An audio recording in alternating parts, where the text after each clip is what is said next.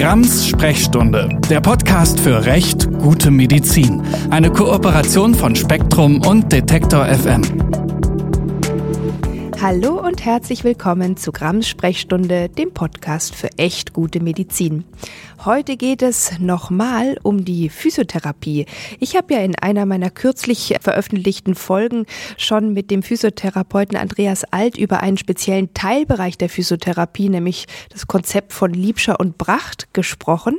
Und das hat so rege Zustimmung und Kommentare und alles von euch zurückgegeben, dass ich gedacht habe, Mensch, die Physiotherapie scheint ein interessantes Thema zu sein und das ist sie ja natürlich auch. Und deswegen spreche ich heute nochmal, aber nochmal viel größer über das Thema Physiotherapie. Es geht quasi um das große Ganze und auch um die Frage, ist die Physiotherapie heute schon in der Wissenschaft, in der Medizin angekommen oder beruht sie wie aus ihrer Geschichte heraus vielleicht verständlich, allein und immer noch auf der oder vorwiegend auf Erfahrung? Und bevor wir ins Thema einsteigen und bevor ich euch einen heutigen Gast vorstelle, möchte ich euch noch mal dran erinnern, dass dies ein abonnierbarer Podcast ist.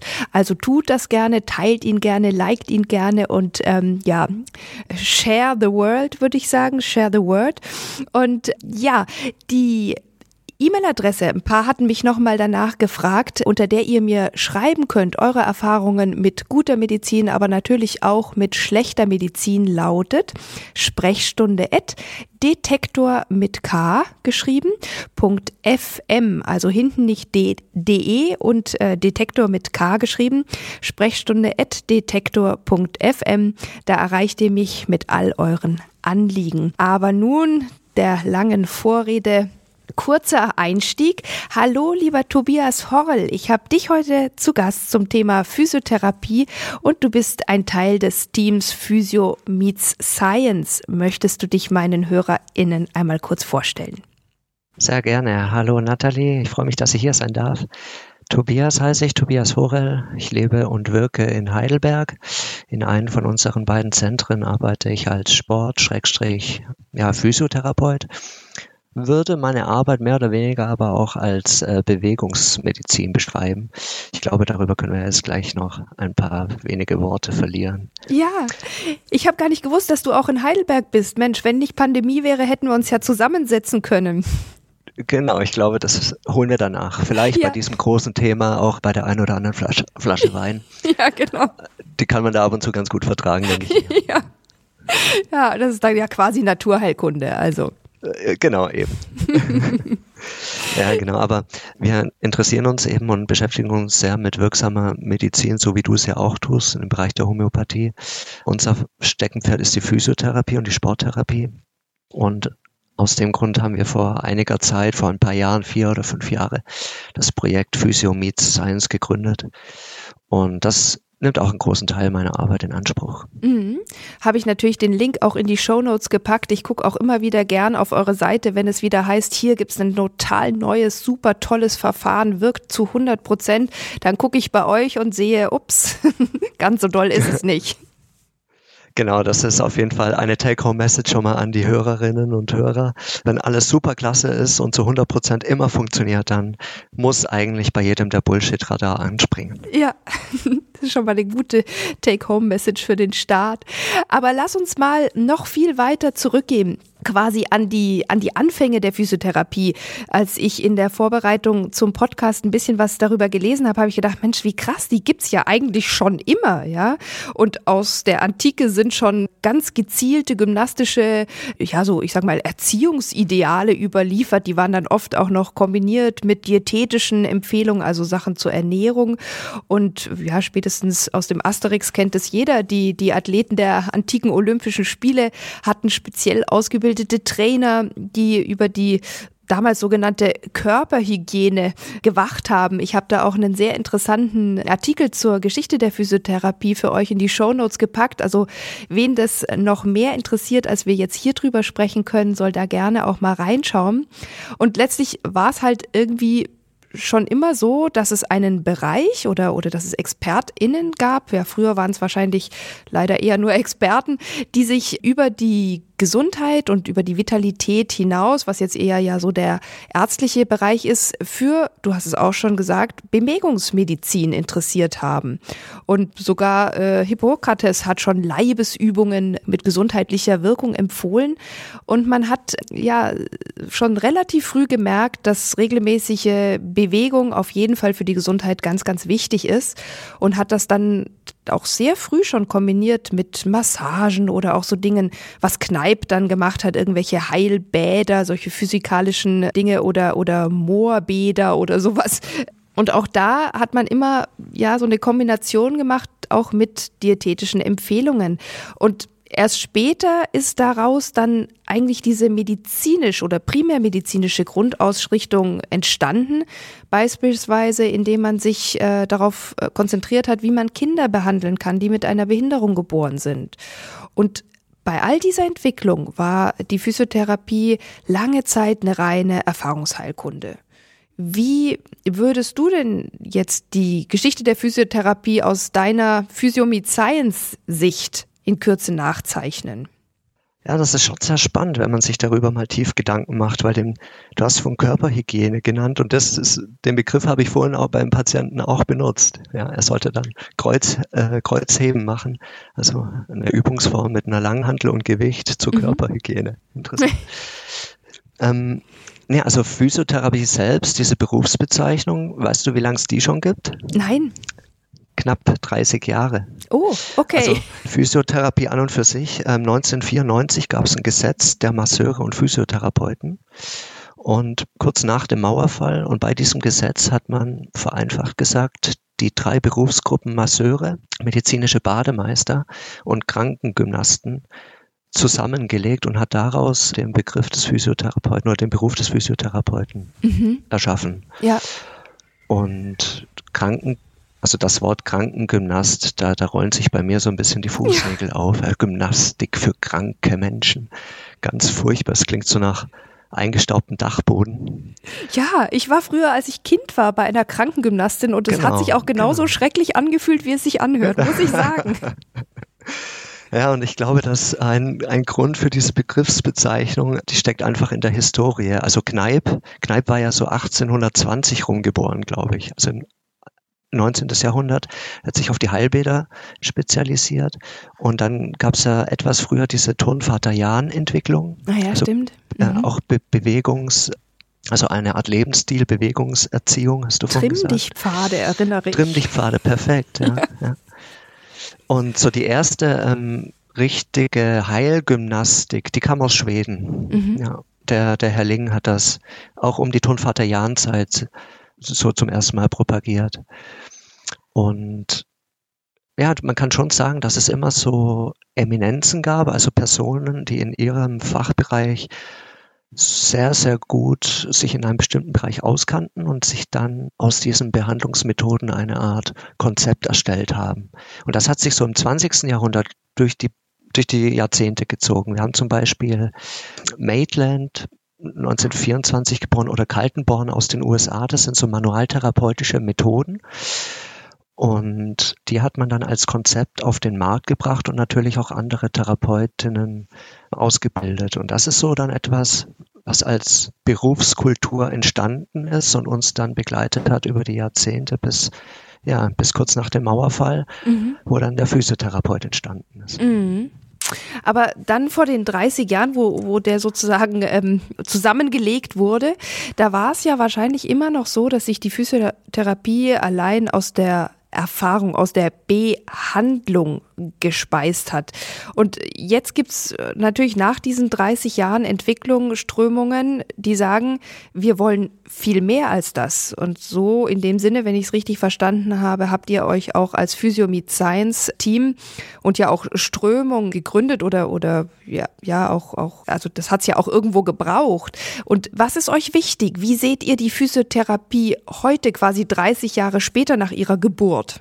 Also wir, mittlerweile hat sich ja in diesen 30 Jahren sehr, sehr viel getan. Deutschland ist jetzt nicht gerade ein Vorreiter, was zum Beispiel Untersuchungen oder Forschungskultur ist.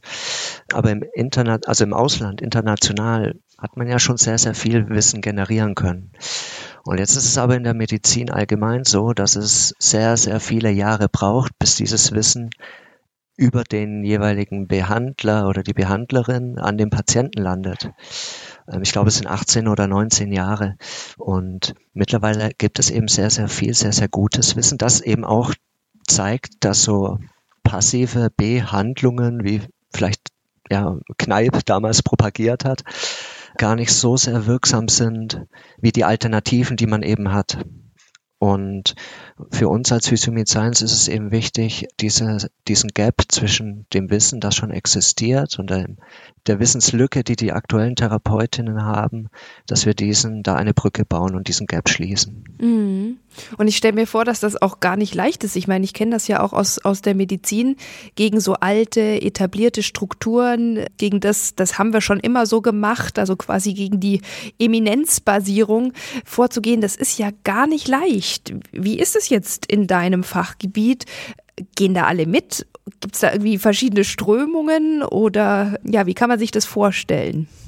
Naja, ich denke mir, wenn du so ein Krankengymnast der alten Garde bist und dein ganzes Berufsleben lang Erfolg hattest mit zufriedenen Patienten, mit dem, wie du es gemacht hast, und jetzt kommt so einer daher und sagt, oder viele junge Wilde kommen daher und ja. sagen, ja, das stimmt so alles gar nicht, das musst du anders machen, und knallen dir Studien um die Ohren, dass das erstmal Backfire generiert. Also es generiert erstmal Widerstand und mhm. vielleicht auch ja innerliche Mauern oder Schützengräben.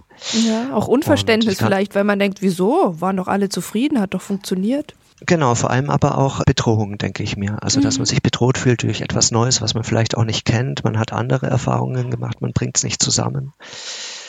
Und ich glaube deswegen schon, dass es leider in dieser, in diesem Prozess jetzt Schützengräben gibt, so die alte Garde gegenüber diesen evidenzinformierten Therapeuten, ich denke schon, dass man diese zwei Strömungen so gerade nennen kann, wobei ich sehr stark dafür bin, dass man sich von beiden Seiten aus bemüht, Missverständnisse aufzulösen. Ja, weil oft handelt es sich um Kommunikationsprobleme und gar nicht um wirkliche mh, hm, harte Differenzen mhm. im Sinne von Schwarz-Weiß. Ja, und zumal so man sich ja wahrscheinlich im Ziel einig ist, eine gute Behandlung für PatientInnen zu finden. Das dürfte ja einen, weil man die Perspektive ist ja wahrscheinlich die gleiche. Ich will noch mal eine Frage stellen. Du hast jetzt gesagt, ja, es gibt natürlich so die, die die Garde, die alte Garde der alten KrankengymnastInnen. Und es gibt jetzt ja evidenzbasiert, wissenschaftsbasiert ausgerichtete moderne junge Wilde. Es gibt ja aber auch noch so ein paar Sparten in der Physiotherapie. Wie gesagt, ich habe neulich über Liebscher und Brach gesprochen. Ich denke jetzt aber auch an sowas wie die Osteopathie, an die kraniosakrale Behandlungsform. Wo würdest du die jetzt eingruppieren? Die Osteopathie zum Beispiel ist, glaube ich, durch Still Anfang 19. Jahrhundert oder vielleicht sogar 1800 irgendwas, ich weiß es nicht genau, entstanden und aus der Historie heraus vergleichbar mit der Physiotherapie, mit den Krankengymnasten eher alte Garde. Und was die Osteopathie als Beispiel nicht geschafft hat, ist, dass sie eben zuverlässige Studien geschafft hat, zu formulieren und rauszubringen. Also das ist eben etwas, was ich dann in so einem Dialog vermisse. Und wenn jetzt aber jemand sagt, ich habe eine bestimmte Idee und das und das sind Ergebnisse und das ist vielleicht auch biologisch plausibel, ähm, dann, ja, dann gehen wir in einen, in einen Diskurs und schätzen uns gegenseitig wert. Aber wenn ich jetzt, wenn schon alleine die, die Logik und die biologische Plausibilität fehlt in der Annahme von einem Konzept, ich, ich denk, denke da zum Beispiel an Kranio, mhm. kraniale Liquor-Beeinflussungen. Ja. Ähm, Pulsationen. Genau, das, was du spürst, ist alles Mögliche. Ja, warum? Weil es dein Gehirn einfach verrechnet und dir als Empfindung mitgibt. Und mhm. Genau, ich möchte aber dennoch keine Schützengräben bauen, sondern möchte einfach für viel Aufklärung, für viel Verständnis werben und auch für Mut, sich die Hand zu reichen und auch ja, die Zukunft zu gestalten. Das ist ganz, ganz wichtig, meiner Meinung nach. Ja, auf jeden Fall, weil letztlich geht es ja auch darum, und darum geht es ja auch in meinem Podcast, die, die Behandlung von PatientInnen zu verbessern, die Medizin besser zu machen. Und jetzt kann man ja sagen, gut, da gibt's jetzt eben vielleicht tradierte Schützengräben oder manchmal auch Missverständnisse oder auch erstmal so eine Abwehrhaltung auf, vielleicht auch auf beiden Seiten in gewisser Form. Jetzt müssten wir ja eigentlich noch den Blick auf die PatientInnen wagen und sagen, ja, wie, wie sieht's denn mit dem praktischen Nutzen aus? Werden die durch die Veränderungen der Physiotherapie denn tatsächlich besser behandelt? Fühlt sich das besser an? Was ändert sich konkret? Vielleicht auch in dem Sinne, was muss ich selber tun oder ja, sozusagen, was kommt da auf mich zu durch diese Veränderung? Und so wie ich es verstanden habe, geht es ja nicht nur darum, wissenschaftliche Begründungen für bereits etablierte Behandlungen zu zu finden oder die darzustellen, sondern auch der insgesamte Ansatz der Physiotherapie hat sich ja verändert. Man geht eher weg von diesem, du hast es ja auch schon gesagt, eher so passiv behandelt werden, die gute alte Massage, das Kneipsche Fußbad oder so, der Kneipsche Guss, äh, bis hin zur Jetzt möchte man eher hin zu einer Behandlung im Sinne von, ich sag mal, Montessori, hilf mir es selbst zu tun und bring mich selbst wieder in die Bewegung und in die Funktionalität. Stimmt das so? Ja, ich würde dir da recht geben. Ich finde, es ist jetzt falsch formuliert, wenn man sagt, wir müssen jetzt mal ein, ein, ein Auge auf die Patientinnen richten. Ich glaube, aktuelle moderne Physiotherapie ist maximal patientenzentriert. Das bedeutet, es geht nicht darum, ein bestimmtes Konzept dieser Person überzustülpen, sondern du hast einen Menschen vor dir und dieser Mensch, der lebt in einem bestimmten Umfeld auf eine bestimmte Art und Weise. Und so ist er verschiedenen Reizen ausgesetzt. Und wenn jetzt dieser Mensch vor dir ein Problem hat, dann kann es sein, dass dieses Problem durch verschiedene, wir sagen dazu Treiber, getriggert wird, also schlimmer gemacht wird, oder vielleicht auch, vielleicht gibt es auch Dinge, die machen dieses, die lindern dieses Problem. Und wenn du jetzt als Therapeut, sowohl als Arzt oder Sporttherapeut oder Physiotherapeut, wie auch immer, wenn, wenn es dir gelingt, das größte Rad zu finden, den größten Treiber zu identifizieren, der die schnellste und beste Erfolgsquote verspricht, dann macht es doch Sinn, die entsprechende Methode zu nehmen und dann mit dieser Methode dieses Rädchen zu drehen oder das Rad. Ja? Also es geht darum, in einem Treibermodell zu denken, was spielt eine große Rolle bei diesem Menschen vor mir. Und dann kann es zum Beispiel sein, dass es überhaupt nicht der, das Muskelgewebe ist, sondern vielleicht hat die Person hat die Schwierigkeiten, weil sie Angst empfindet bei, bei einem Bandscheibenvorfall. Sie beugt sich nach vorne, der Rücken tut weh. Und wenn sie dann in ihrem Kopf die Überzeugung hat, die Bandscheibe drückt es hinten auf den Nerv, und deswegen tut's weh. Ja, wie entspannt wird die Person sich dann in Zukunft bewegen? Ja, ja. Ja, nicht, nicht sehr. Ja. Mhm. Das bedeutet, ich muss erstmal explorieren und rausfinden, was denkt der denn darüber und was empfindet er auch dabei. Und wenn der sagt, du, ich habe Angst, wenn ich das mache, da muss ich in meiner Behandlung diese Angst aufgreifen und das zum Thema machen. Und das kann vielleicht dann auch sein, dass ich einen multimodalen Ansatz fahre, nämlich dass ich sage, okay, jetzt machen wir mal ein verhaltenstherapeutisches Experiment, heb mal dieses Gewicht da hoch. Und dann sagst du mir vorher, bevor du es hochhebst, sagst du mir dann, zu welcher Wahrscheinlichkeit dein, die Bandscheibe hinten rausgedrückt wird. Und dann sagt er mir zum Beispiel, ja, Wahrscheinlichkeit 80 Prozent. Und dann, okay, mach mal. Und dann hebt er da mit zitternden Händen und Schweißperlen auf der Stirn dieses Gewicht hoch und er legt es wieder ab und ich frage ihn ja, wie war's? Und er sagt, ah ja, also hat schon ein bisschen gezogen. Hm, gezogen. Ist die Bandscheibe hinten rausgesprungen? Nee, ist sie nicht. Aha. Okay, mach mal nochmal. Was glaubst du, welche Wahrscheinlichkeit ist jetzt? Ja, vielleicht 60 Prozent. Ja, und durch diese Art, verhaltenstherapeutisch Menschen an, in Situationen zu bringen, wo sie sich Reizen aussetzen und durch die Bewältigung positiv dann wieder eine Art Selbstwirksamkeit erfahren. Ich glaube, das ist ein enormes Rad und das ist eben ein Ansatz, da kann eine Methode durch eine Eminenz, die in den 70er Jahren propagiert wurde, einfach nicht mitziehen. Ja, ja, das heißt ja auch, das geht jetzt längst rein über das manuelle, rein körperliche hinaus. Es ist eher eine Art Gesamtkonzept, was ihr, was ihr anbietet, zum Beispiel eben auch um Schmerzen zu begegnen. Und das Thema wäre mir auch nochmal ganz wichtig. Wenn ich es nämlich richtig verstehe, verfolgt die Physiotherapie, du hast das Wort auch schon genannt, einen multimodalen Ansatz. Kannst du vielleicht das einfach noch mal ein bisschen mehr erklären? Was gehört da dazu? Du hast gerade schon die verhaltenstherapeutischen Aspekte erwähnt. Es gibt natürlich auch weiterhin eine rein manuelle körperliche Behandlung wie die Massage oder das Drücken von Triggerpunkten, da kennst du dich besser aus. Was, was ist unter diesem multimodalen Konzept zu verstehen? Welche Punkte spielen da mit rein? Das bedeutet, dass man verschiedene therapeutische Ansätze fahren kann. Und welche Ansatz man verwendet, ergibt sich meist in dem Erstkontakt, in der Befundung. Wenn ich zum Beispiel einen, eine Person habe, die Fußball spielt und Kreuzbandriss hat, und davon wird es wieder viele geben. Im Oktober, September, wenn dann eineinhalb Jahre Corona-frei die, die Mannschaften nicht trainiert haben, dann wird man wieder gegen den Ball treten und dann zack. Naja, und man hat jetzt so jemanden und der hat sich das Kreuzband gerissen und wenn jetzt die, zum Beispiel die Evidenz und die Studienlage sagt, das Bein muss trainiert werden, belastet werden, aber derjenige traut sich nicht mehr, da muss ich einen anderen Ansatz fahren, da muss ich mit dem seinen, mit seinem inneren Erleben, muss ich umgehen.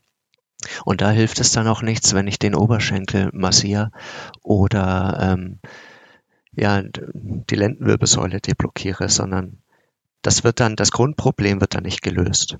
Und ich muss dann in der, ich muss in der Befundung, muss ich zu einem möglichst großen Grundproblem ran. Ich muss das dann mir überlegen, okay, wie kann man das angehen? Und dabei ist es ganz, ganz wichtig, das geht nicht um die Befriedigung des therapeutischen Egos, dass ich ja so viele Fortbildungen und Scheine gemacht habe, sondern es geht darum, dass die Person selbst einen, ich, ich nenne es mal therapeutischen Maßanzug geschneidert kriegt von mir nichts von der Stange, sondern das, was für diesen Menschen wichtig ist, das probiere ich mit ihm gemeinsam zu erarbeiten. Mhm. Und ist ein Teil dieser Maßnahmen auch, dass PatientInnen dann in der modernen Physiotherapie mehr gefordert werden, weil ihnen quasi nicht Behandlung zuteil wird, sondern sie aktiv und als Partner auf Augenhöhe da mitgestalten müssen, sollen, dürfen? Ich denke schon, wenn es dann dem Ziel dient. Ja, also vielleicht ist es auch ein Missverständnis, dass man sagt, Training hilft immer. Ja, vielleicht ist die Person, braucht die gerade etwas ganz anderes. Sie muss sich zum Beispiel um ihren Schlaf kümmern. Man weiß zum Beispiel, dass sich so Treiber wie Schlafentzug extrem auf Schmerzsymptomatiken auswirken können. Und dann braucht die Person vielleicht eher ein Gespräch und Informationen und Tipps, wie sie ihre Schlafhygiene verbessern kann. Ja, das bedeutet, es wäre zu einfach zu sagen, okay, durch Training kann man alles heilen. Das, das ist so nicht der Fall. Aber in ganz, ganz vielen Bereichen hat Training und körperliche Aktivität eben einen sehr positiven Einfluss. Mhm. Ja, und auch das Begegnen auf Augenhöhe bleibt ja, selbst wenn das Outcome dann nicht mehr Bewegung ist, sondern einfach ein Verständnis der Situation, vielleicht auch von dem, was du die Treiber nennst. Genau, ich würde das Steuer, Steuerrad des Schiffs würde ich dem Patienten überlassen. Mhm. Und mhm. ich helfe ihm als, ich sitze oben im Vogelnest und helfe ihm am Ausguck, kann ihm vielleicht sagen, da vorne rechts gibt's die Möglichkeit und die Strategie. Was ja. hältst du davon, dorthin zu gehen? Ja. Und wenn er Lust hat, dann geht er da mit und wenn es für ihn Sinn macht. Ja, Verstehe ich. Und was würdest du dann jetzt sagen? Das klingt ja alles sehr ja, individualisiert, natürlich trotzdem durch Evidenz in den einzelnen Maßnahmen dann wieder basiert. Was braucht die Physiotherapie, um noch besser zu werden? Braucht es mehr Forschung? Braucht es mehr Verständnis? Vielleicht manchmal auch Einsatz von KollegInnen? Braucht es vielleicht auch eine bessere Kooperation mit anderen Fachrichtungen der Medizin, wie zum Beispiel die, die Orthopädie? Also ich glaube, Forschung gibt's ja wirklich schon recht viel. Und wie wäre es denn, wenn wir das, was wir haben, erstmal versuchen zu verwerten und umzusetzen? Also ich denke mir, äh, wenn wir das, was wir mittlerweile als Ergebnisse haben, und das meine ich jetzt nicht nur harte Evidenz im Sinne von randomisiert kontrollierten Studien, die Methode A gegen die Methode B und B ist besser, sondern auch die qualitativ ähm, die qualitativen Studien. Was denken denn Patienten, was gut ist? Also, wenn wir das versuchen, einmal umzusetzen, das, was wir haben, dann sind wir schon ganz, ganz großen Schritt voran. Und dafür denke ich mir, ist ein Wissenstransfer elementar. Also die Therapeutinnen, die sind die Multiplikatorinnen für die, an die Patienten. Und deswegen muss ein, ein Therapeut, eine Therapeutin muss erstmal sehr gut ausgebildet werden, muss dieses alles verstanden haben, um es dann auch weitergeben zu können. Und deswegen glaube ich, dass Aufklärung, dass Lehre, dass vielleicht veränderte Ausbildungsstrukturen elementar sind. Und dann kann man auch als auf Augenhöhe mit anderen Berufsgruppen, wie zum Beispiel der Medizin oder Orthopädie, gleichwertig argumentieren. Ich denke, das ist ganz, ganz wichtig, dass wir als Berufsstand Physiotherapeuten ähm, nicht nur fordern, sondern auch liefern. Und es gibt zum Beispiel die ein oder andere Überlegung, wie wir das gerade berufspolitisch lösen können. Zum Beispiel ist der Direktzugang in großem, im großen Munde. Das ist international findet das teilweise schon statt. Ich sag mal vielleicht ganz kurz zur Erklärung. Im Moment dürften PhysiotherapeutInnen ja immer noch nur auf Arztweisung arbeiten. Da kriegt man ein Rezept vom Arzt, der sagt, bitte mach dies und das und erst dann dürft ihr quasi ran. Es kann kein Kassenpatient zu euch in die Praxis kommen und sagen, ich, was würden Sie mir vorschlagen oder so. Also äh, im Gegensatz zu Heilpraktikerinnen ohne Ausbildung dürft ihr das nicht, was ich immer wieder völlig bizarr finde. Genau, also wenn wir gerade, ich habe versucht, so diesen multimodalen Ansatz zu beschreiben, dass es darum geht, wichtige Dinge mit der Person gemeinsam zu identifizieren. Das ist, glaube ich, nur ganz, ganz schwer möglich für einen, für einen Mediziner in der Praxis, das zu tun und dann auf ein Rezept zu bringen, mit dem Befehl an den Therapeuten, das so umzusetzen. Also das sind einfach Strukturen, die der Realität fern sind. Und es wäre schön, wenn wir uns dort eben als weiterentwickeln können. Ja, es gibt erste Ansätze, du hast es gesagt. Willst du da vielleicht noch ein bisschen was zu erklären? Was gibt es da für Ideen? Die Idee ist zum Beispiel, dass Patientinnen direkt an Physiotherapeutinnen herantreten können, um sich Rat einzuholen, also der Direktzugang. Und das ist auch etwas, was ich in der Szene oftmals höre, dass äh, mein Berufsstand dies einfordert auf der anderen Seite muss er dann auch liefern können. Also er muss dann auch die Verantwortung tragen können und entscheiden können, handelt es sich jetzt gerade bei diesen Beschwerden um etwas sehr Gefährliches, das einer weiteren Abklärung bedarf, einer OP bedarf. Ist ein Red Flag da dahinter? Und da bin ich mir nicht ganz sicher, ob wir als physiotherapeutischer Berufsstand schon auf dem Level sind, dass wir uns dieser Verantwortung stellen können. Mhm. Verstehe das Dilemma, aber das ist ja immerhin was, was dann schon im Problembewusstsein ist und hoffentlich ja sich weiterentwickelt. Ich habe noch eine andere Frage an dich, Tobias. Jetzt ist es ja in der Physiotherapie so, dass man sagt, klar, mehr Wissenschaft wäre gut, weg von der reinen Erfahrung. Wir wollen mehr Studien haben, aber ich könnte mir vorstellen, dass es gar nicht so leicht ist in der Physiotherapie gute Studien zu machen, weil man merkt ja schon bei diesem multimodalen Ansatz, dass es gar nicht so leicht ist zu sagen, ja, was untersuchen wir denn jetzt hier genau? Und zweitens merke ich ja auch als Patientin, wenn ich jetzt so oder so behandelt werde und da ist, glaube ich, eine Verblindung ziemlich schwierig, sowohl auf PatientInnen als auch auf TherapeutInnen-Seite. Hast du dazu noch irgendwie eine kleine Lösung für uns? Ja, die Masterlösung werde ich jetzt in dem Podcast von dir, Nathalie, präsentieren. Das wäre cool. Nein, äh, leider nicht, leider nicht. Aber ich habe einen Vorschlag. Mein Vorschlag ist, dass das ist ja das Problem an evidenzbasierter Physiotherapie, dass ganz oft die Evidenzen gar nicht so klar sind. Zum Beispiel, wenn man jetzt die Methode Krafttraining, wir gehen von Rückenschmerz aus und wir sprechen über die Methode Krafttraining und fragen uns, ist das besser als Yoga? Und da machen wir zwei RCTs draus, ja, wobei man sie, man macht zwei Studien draus man kann sie ja nicht verblinden. Und dann kommt eben raus, ja, beides ist irgendwie gleich gut. Also was ist dann daran die Evidenz? Das bedeutet, wenn wir in bestimmten Forschungsfragen keine konkrete, harte Evidenz vorliegen haben, da muss der nächste Schritt sein, patientenzentrierter zu gehen und zu sagen, okay, was ist für diese Person wichtig? Und diese Modelle, anhand derer man das durchführen kann, die wurden in Veröffentlichung schon von Kolleginnen und Kollegen international publiziert. Und so stelle ich mir dann ja gute, sehr gute Physiotherapie für die Zukunft vor. Mhm, mh. Also wirklich ein Individualansatz auf Basis einer wissenschaftlich plausiblen Methode. Äh, biologisch plausibel, wissenschaftlich plausibel. Und ich denke, eine Sache dürfen wir nicht vergessen, das ist nämlich die Kosteneffektivität. Also wenn ich weiß, etwas funktioniert sehr, sehr gut, dauert nicht lange und kostet eigentlich wenig Ressourcen. Dann ist es doch viel, viel besser, dies zu tun, volkswirtschaftlich gesehen, als einen enormen Aufwand zu betreiben, um nur eine ganz, ganz kleine Veränderung hervorzurufen. Ja, zumal man ja auch sagen muss, dass ihr viele Behandl also viele Erkrankungen behandelt, die wirklich Massenphänomene sind. Unspezifischer Rückenschmerz, Gelenkbeschwerden, überhaupt Schmerzen. Das ist oder auch Rehabilitation. Das ist ja wirklich, das sind ja Bereiche, die betreffen sehr, sehr viele Menschen und insofern ist dieser Kostenaspekt natürlich tatsächlich auch relevant, weil wir da ja auch als Gesamtgesundheitssystem dafür gerade stehen müssen.